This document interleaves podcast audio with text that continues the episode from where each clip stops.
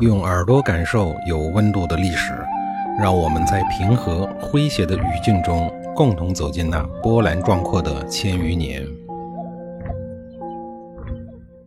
上一集里啊，我说到了急得直跺脚的木仪和平静似水的宋襄公对待战争的态度。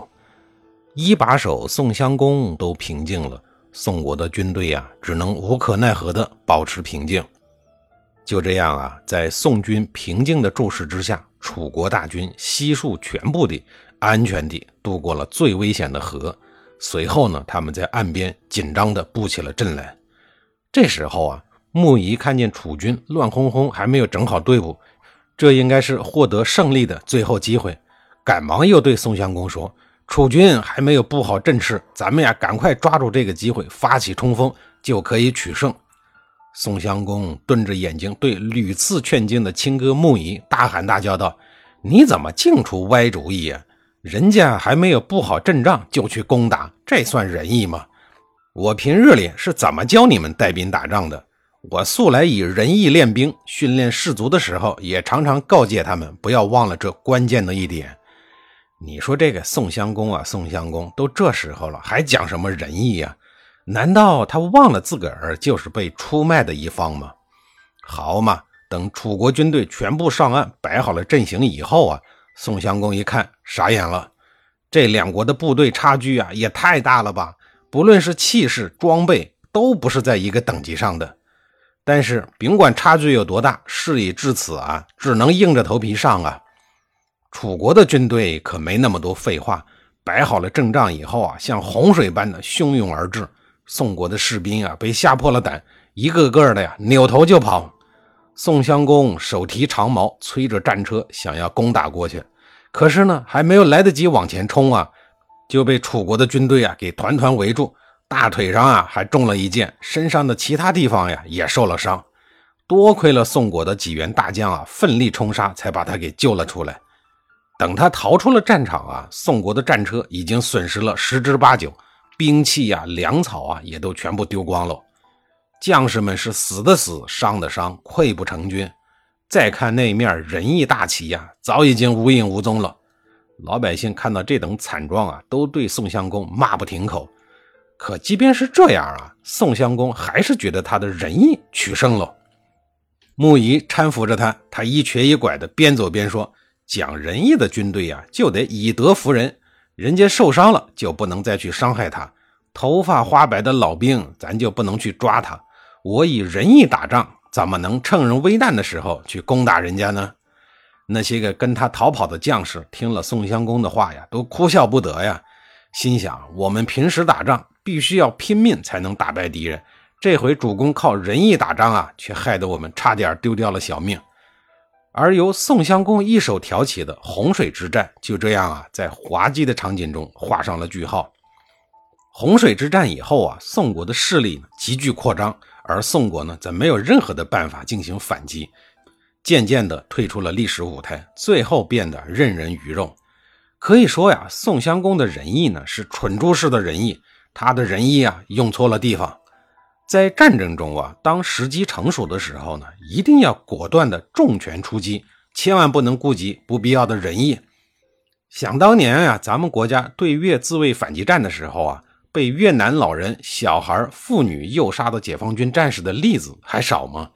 就是因为我们的解放军战士对老人、妇女、小孩仁义而放松了警惕，最终啊，遭到了他们的突袭暗杀。因为战争本身呀，就是你死我活，是非常残酷的。要知道啊，面对强大的楚国，即便是齐国、晋国等大国呀，与他交手都很难得到便宜，何况是宋国这样一个小国。所以啊，在洪水之战中，即使宋襄公采纳了穆仪的建议，趁楚国军队渡河一半的时候出击，趁敌人正是未摆好的时候出击。最终取得胜利的可能性啊，也不太大。可以这么说，这一仗啊，是宋襄公出于维护面子而进行的一场明知不可为而为之的战役。而指导他行为的，我想啊，除了难以理解的仁义精神，还有根深蒂固的贵族精神。宋国呀，是殷商后裔的封地，周天子呢还赐给了他们最高等级的爵位，也就是公爵之位。别看宋国的地盘不大，国力不强啊，但是呢，他们属于前朝的正宗血统，是三个公爵国之一的国家，享受一国两制的特殊政治待遇。所以啊，他们一直以来都以周王朝的宾国自居。而那些个比他们强大的国家呀，比如说齐国是个三等的伯爵，而楚国呢，那就更低了，是个子爵，爵位呀比宋国低的太多。所以呀。宋国国君从骨子里到行为上都体现着一种贵族精神。德国的哲学家、思想家尼采曾经说过呀：“贵族最重要的一个精神就是自尊的精神。这种自尊精神啊，是对自己尊严的维护，也是对他人的尊重。所以在立身处世中要讲原则、重规矩，时时处处符合礼。尤其是在春秋时代的上层社会中啊，真正的贵族们是遵礼行事的。”国家的边界甚至可以啊不驻军，因此呢，贵族们可以安心的在自个儿家里呀饮酒享乐。如果有战事发生，敌方会事先通报的，然后双方约定时间地点。他们呀是不会干那种不宣之战、搞突然来袭的事情。即使是在战场上啊，也是有战争理可循的。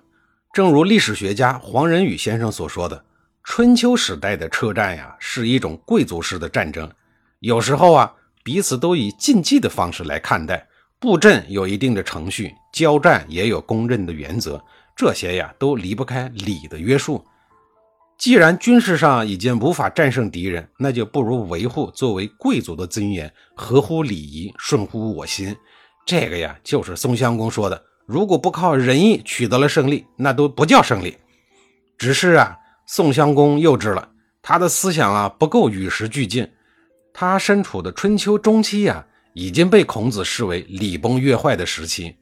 孟子也曾经说过呀：“春秋无义战，单靠个人的修为想取得战争的胜利呀，已经绝无可能了。”随着历史的发展，“兵者诡道也”这种思想呀，就成为了战争的基本思维。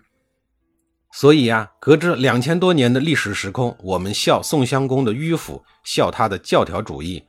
实际上呀，我们没有搞清楚这个殷商后人啊为自己留下的最后一抹贵族的尊严。宋襄公兵败以后啊，回到宋国的行宫里养伤。这时候啊，晋国的落难公子重耳路过宋国，请求关照。大夫公孙固建议宋襄公礼貌地对待落难公子，并搬出了商颂说：“说呀，商汤急于尊贤下士，圣德天天向上高升，尊贤下士云云。”此前一直不听劝进的宋襄公，这回开窍了。他采纳了公孙固的建议，送给了重耳八十匹马和一些个钱财，为逃难的重耳提供了巨大的帮助。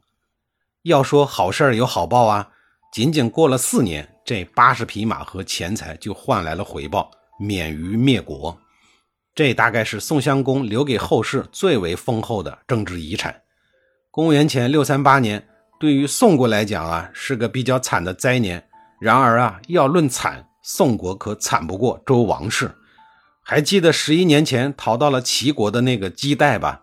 也是这一年，有一天啊，有一个叫傅臣的大夫，不知道是神经病犯了还是精神病犯了，他言辞恳切地对周襄王说：“您把逃难在齐国的姬代接回来吧。”诗里边曾经说过：“和他的邻居融洽，姻亲才能友好。”我朝兄弟都不能融洽相处，哪还能埋怨诸侯们的不顺服呢？